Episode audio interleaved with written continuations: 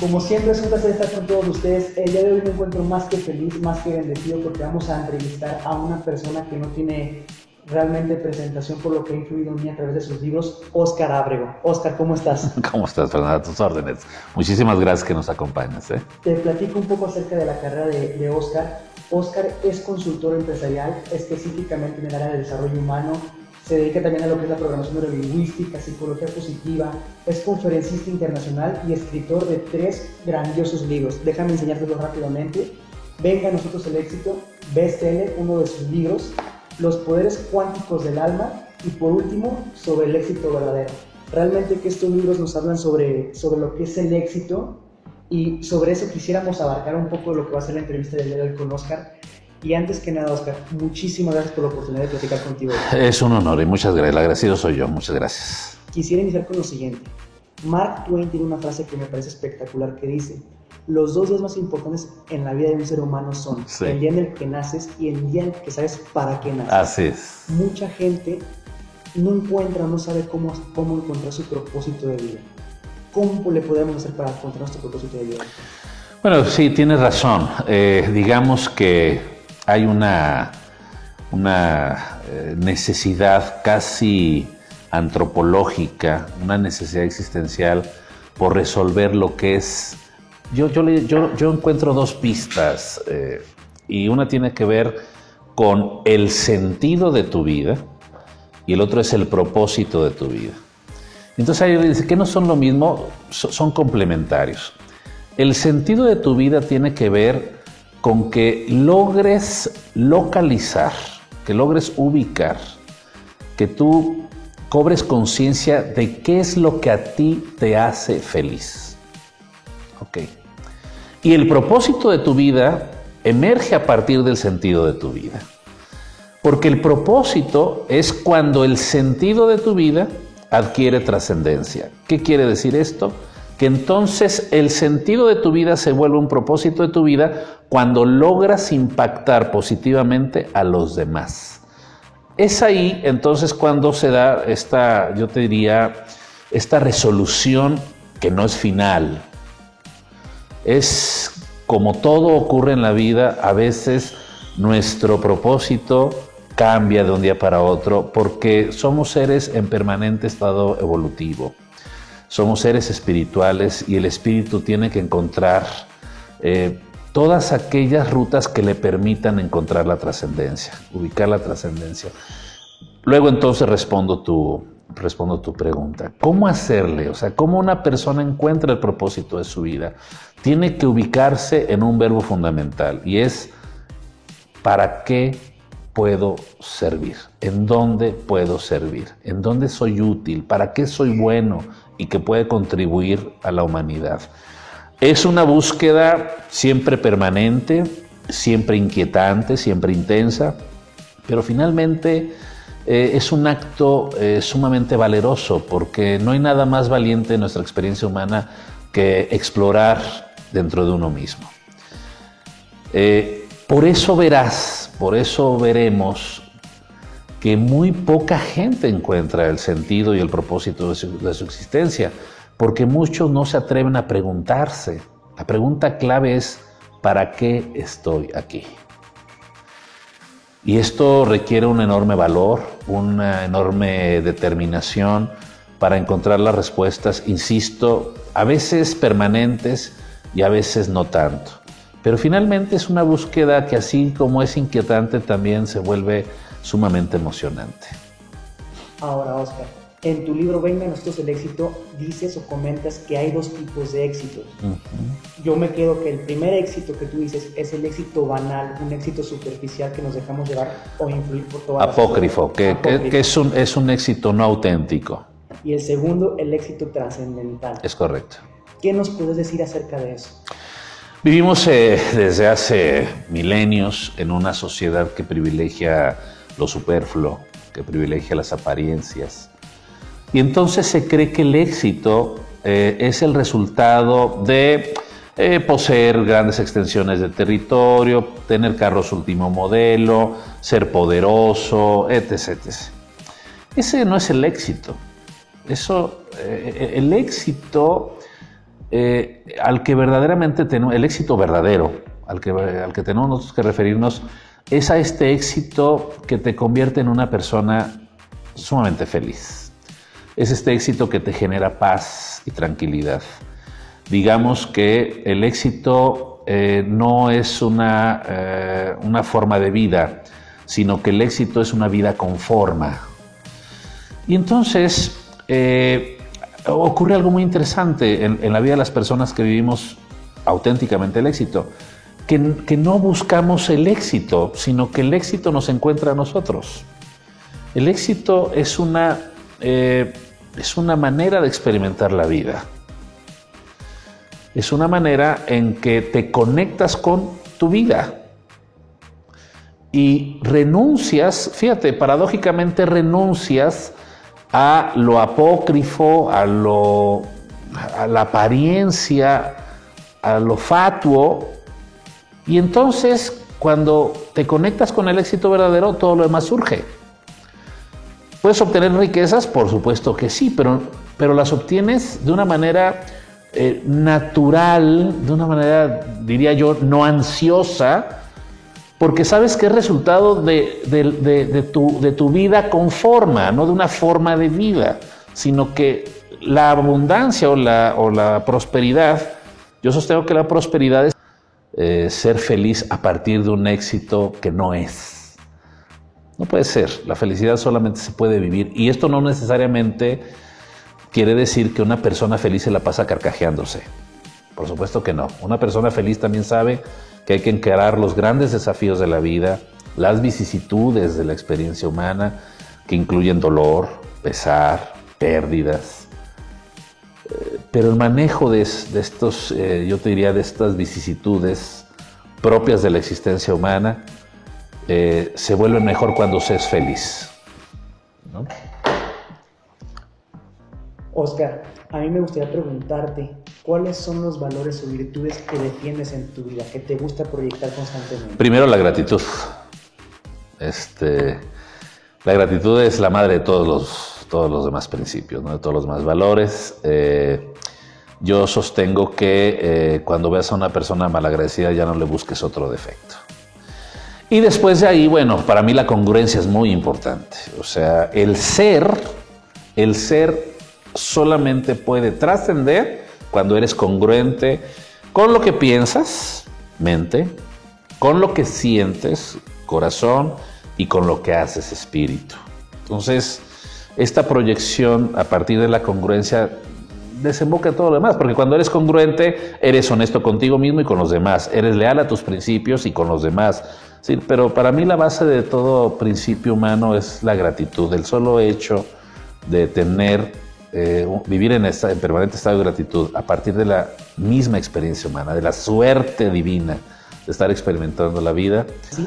Bueno, más que masa de energía cuántica, somos energía pura luminosa, vibrante. Eh, en efecto, pertenecemos a este campo infinito de probabilidades que es eh, la física cuántica. Y tú comentabas que en la forma en la que nosotros vibramos y proyectamos esa energía es lo que atraemos a nuestra vida. ¿Cómo le haces tú para vibrar siempre de manera positiva? Bueno, a ver, también tenemos que ser muy honestos. No siempre se puede. Esta, esta es una eh, sería eh, engañar a la gente. No siempre vibras en, positivo, porque también eh, necesitamos convivir en lo negativo. Si no, no aprecias lo positivo.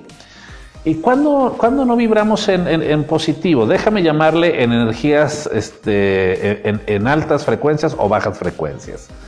Las altas frecuencias están íntimamente vinculadas con la felicidad, con el estado de gratitud principalmente. Las bajas frecuencias tienen que ver con, la ira, con, este, con la envidia, e, etc. Estas vibraciones, en efecto, no estamos ante otra cosa más que desde hace milenios nos lo enseñaron nuestros ancestros. Es el karma. Es el karma.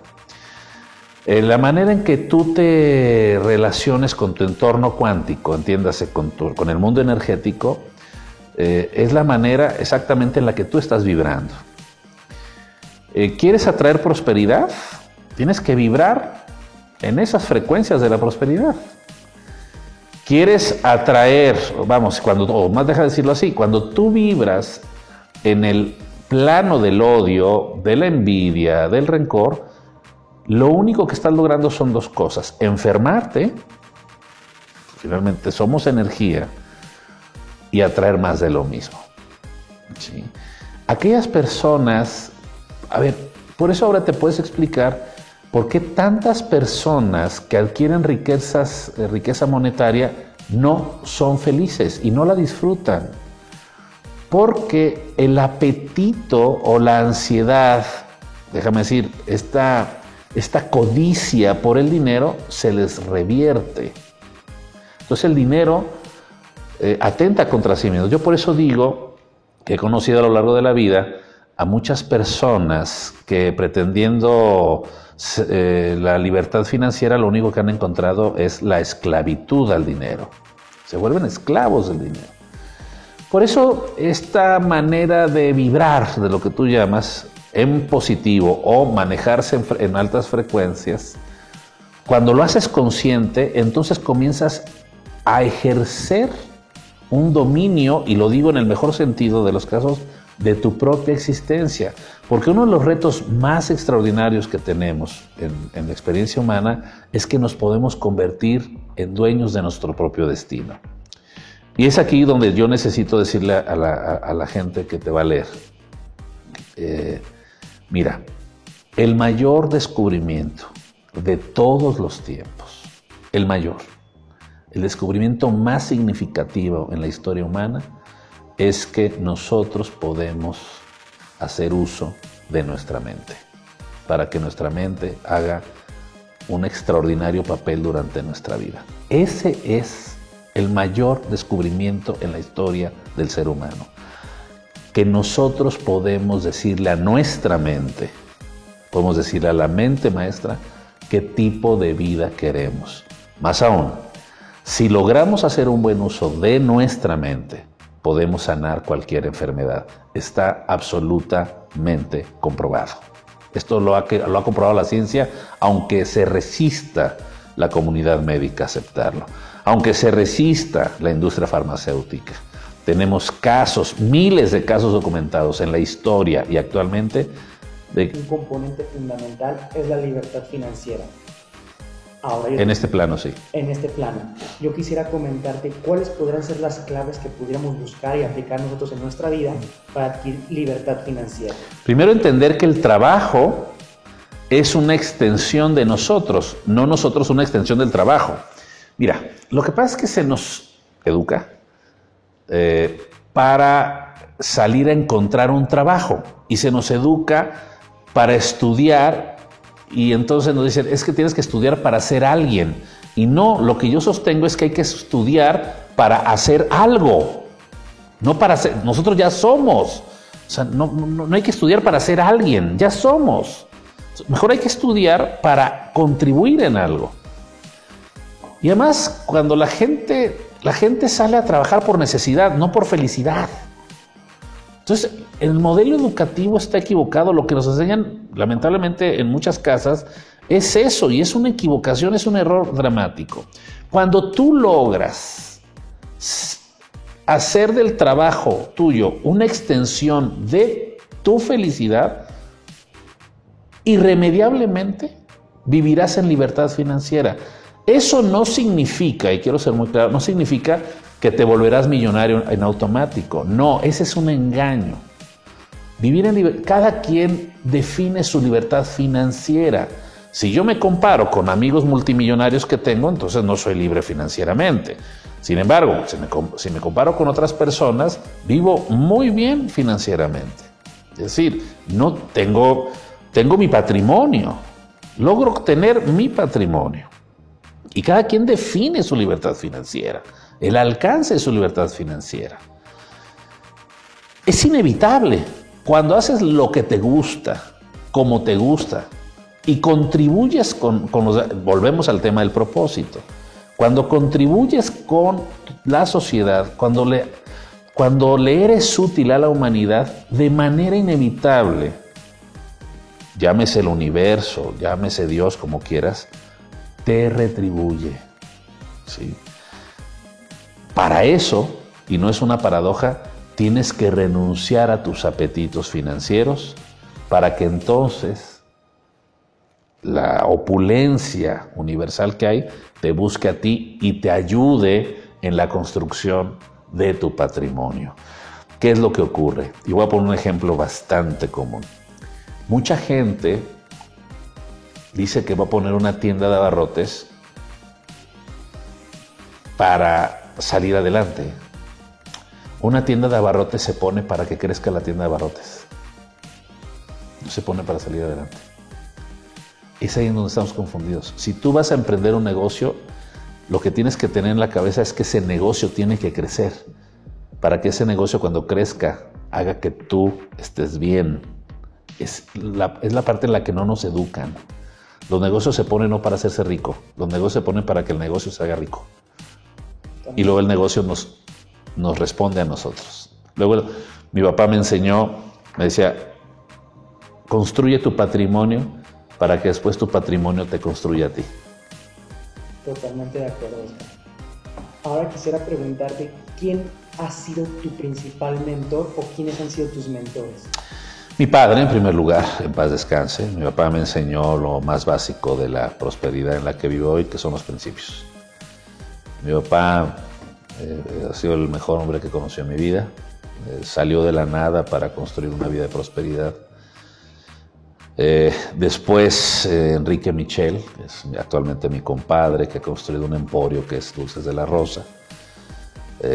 la verdad es que él es uno de mis mentores y otro de mis mentores es Ricardo Ramírez Angulo, ¿no? que también construyó una gran universidad a partir de la nada. ¿no? Ellos son mis principales mentores de carne y hueso, este, y los tres tienen el común denominador que vinieron de muy abajo.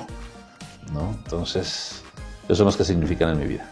Y tú mencionabas en tu libro que la característica que manejaban o tenían todos en común las personas de más dinero que has conocido, pero sobre todo las más felices, el poder de la visualización, ¿no? Sí, el poder de la visión, eh, que finalmente el, el, el, el, verbo es visualizar. Sí, y porque la visión es cuando tú ubicas en tu mente qué es lo que quieres. Visualizas la vida que deseas, pero tienes que vivirla desde ahora para que se convierta en el futuro. El único lugar al que nos dirigimos es al futuro. Entonces hay una especie con esto de que el poder de la hora, etcétera. Sí, está muy bien el poder de la hora. Sin embargo, lo que tenemos que hacer es que tenemos que vivir el futuro ahora. Y cuando digo vivir ahora el futuro, tiene que ver con vibrar a partir de esa visualización. Una persona sin visión es como un cuerpo sin alma. Si tú no tienes una visión de vida, la pregunta es hacia dónde vas. Mucha gente se ha confundido y dice que vivir en el ahora es como vivir al día. No, es una equivocación. Por eso no logran concretar sus sueños. Y otra cosa, la visión te lleva a trabajar permanentemente por justamente la conquista de tus sueños. Eh, por eso cada quien tiene que construir una visión de lo que desea. Uno de los grandes pilares de la felicidad. La congruencia es esta armonización, te insisto, entre lo que piensas, sientes, dices y haces. Eh, yo diría que es la esencia de la paz. Es, es cuando, cuando sabes que no hay cortocircuito en tu manera de proceder en esta experiencia humana. Quisiera saber si estás de acuerdo con esta frase que dice así, somos el promedio de las cinco personas con las que más nos pasamos el tiempo, financieramente, emocionalmente y hasta físicamente. ¿Estás de acuerdo con esa frase? No, no. No, eh, no, porque yo creo que, que somos el resultado de toda una historia. Eh, por supuesto que refleja mucho, yo no sé quién sacó esa ecuación, pero de las cinco personas, no sé. No sé cómo, cómo haya resultado eso, tendría que conocer más de, esta tesis. Sin embargo, eh, yo creo que somos resultado, en efecto, en gran medida de, las personas con las que convivimos. Pero déjame voltearla, creo que más bien las personas con las que convivimos es porque de una u otra manera reflejan justamente nuestro estado energético, nuestro estado cuántico, nuestro estado mental, nuestro estado de amor o desamor. Eh, creo que somos nosotros resultado de nosotros mismos. ¿Puedes aprenderle a cinco personas? Pues sí, seguramente sí, así es, opera la vida. Pero ¿qué pasa cuando no? ¿Qué pasa cuando no eres consciente de tu vida? ¿Eres resultado de las cinco personas con las que más convives? Tendría yo mis dudas. Ahorita no te podría dar una respuesta definitiva. A mí me gustaría que, que, nos dieras algún consejo en este tema que es fundamental, creo yo, en la vida de las personas, que es la pareja con la cual nos desenvolvemos y tenemos nuestro camino de vida. Y me encantó una cosa que tú mencionas que dice, no podemos ver en los demás lo que no tenemos nosotros mismos. Así es. ¿Cómo llevas tú tu relación de pareja y cómo, cómo lo podemos hacer nosotros? Mira, me hace una pregunta que mucha gente no me cree. Mi mujer y yo no tenemos problemas vivimos plenamente. Yo llego a la casa de ustedes y llego a, una zona de paz, a un santuario de paz.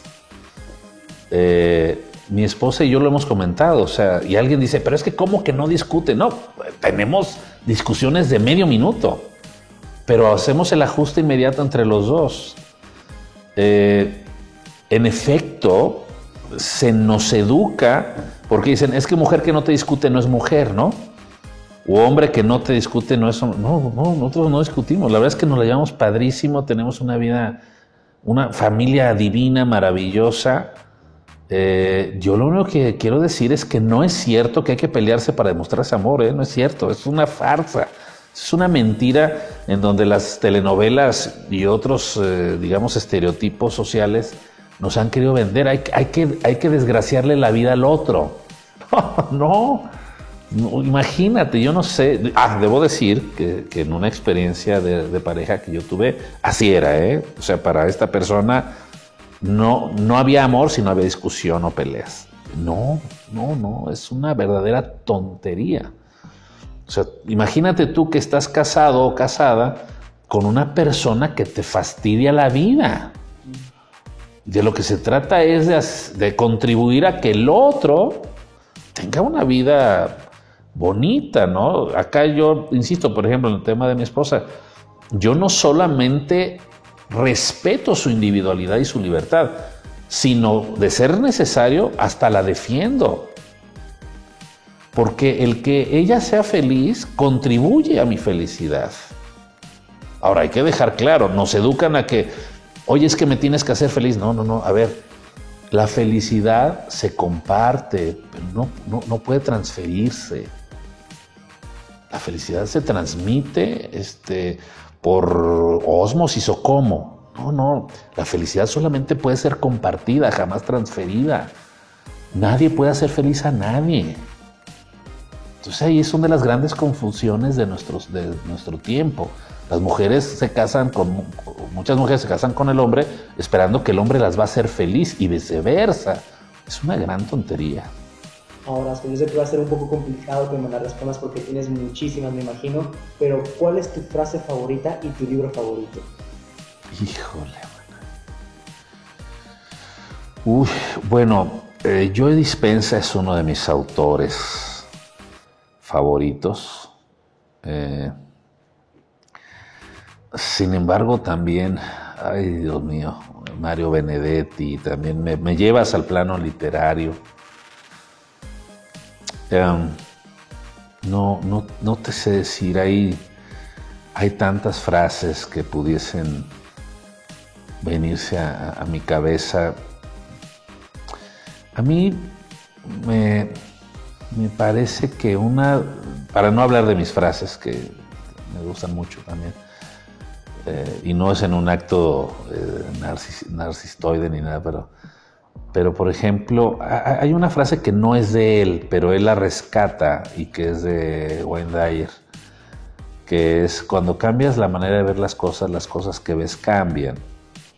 Y no es de él, ¿eh? Nomás no recuerdo quién fue el autor original. Esa frase me significa muchísimo. Y hay otras más. Tendría yo que, por ejemplo, hay, un, hay una máxima, si mal no recuerdo, es eh, una máxima india que dice que las tormentas hacen que el roble eche raíces más profundas, por ejemplo. Esa también me encanta. Y habría muchísimas más, ¿no? Este, que podrás encontrar en mi libro, por cierto. Este, pero... ¿Y tu libro favorito? Es una gran pregunta. Mi libro favorito creo que es...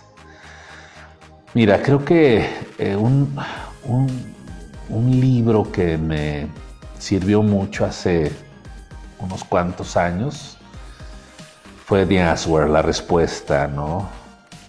Este libro de Jonas Araf eh, y este Murray me, encantó. Me encantó muchísimo también uno de los más recientes de Joe Dispensa, Deja de ser tú, que venía, viene a confirmar eh, mi especialidad en teoría cuántica. Esos me gustan mucho obviamente hay de la literatura muchísimo. muchísimo. Sí, he leído más de 5.000 libros, entonces ya te imaginarás. Más de 5.000 libros. Sí, sí, yo soy un voraz lector, en efecto.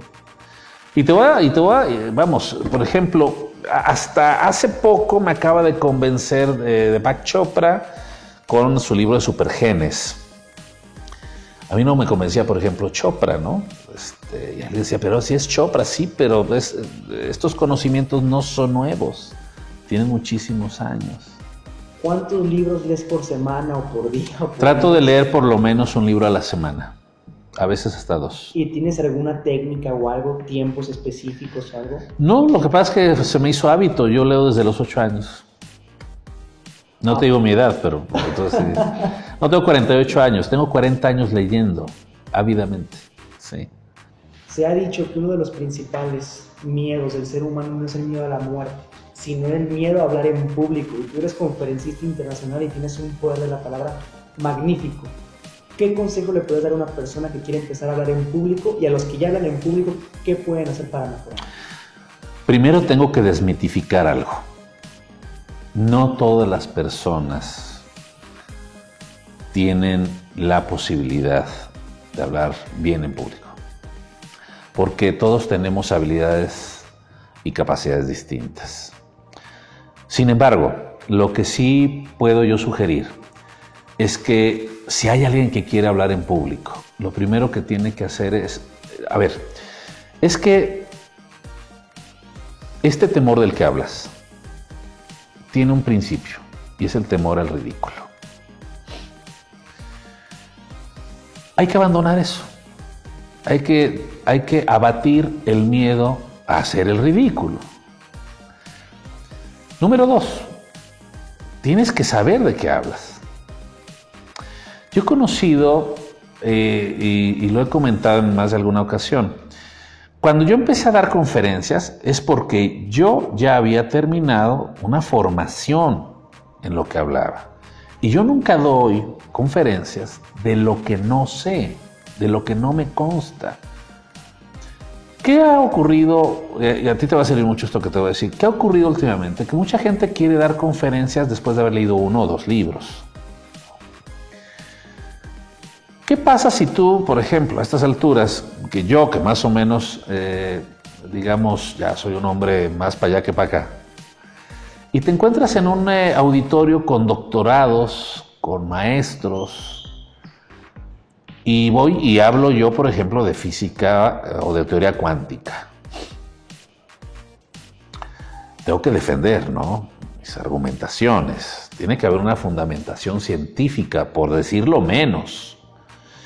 Pero también hay que respetar a todos los auditorios. Y cuando vayas a hablar de algo, porque dicen, yo no creo en los motivadores, ¿no? Eh, este tema de los motivadores, que es una, también una gran farsa. Eh, pues uno tiene que ir a hablar de lo que sabe y de lo que puede confirmar. no ir a aventar choros, porque también existen estos los, eh, pues, bueno, los actores, ¿no? Tú puedes poner un comediante y va y te da una conferencia, que ahora está de moda, ¿no? Que cualquier persona da conferencias porque se le ocurre ir a aventar un choro. Pues, y provocar un diálogo, sí, también un debate, este, respecto al posicionamiento que tú estás manifestando. Entonces, si alguien de la gente que, te vaya a leer eh, quiere ser conferencista, tiene que prepararse, tiene que saber de qué está hablando, tiene que confirmar que ha estudiado la materia de manera profunda, formal, este, y que trae las cartas credenciales para hacerle frente a la conferencia misma.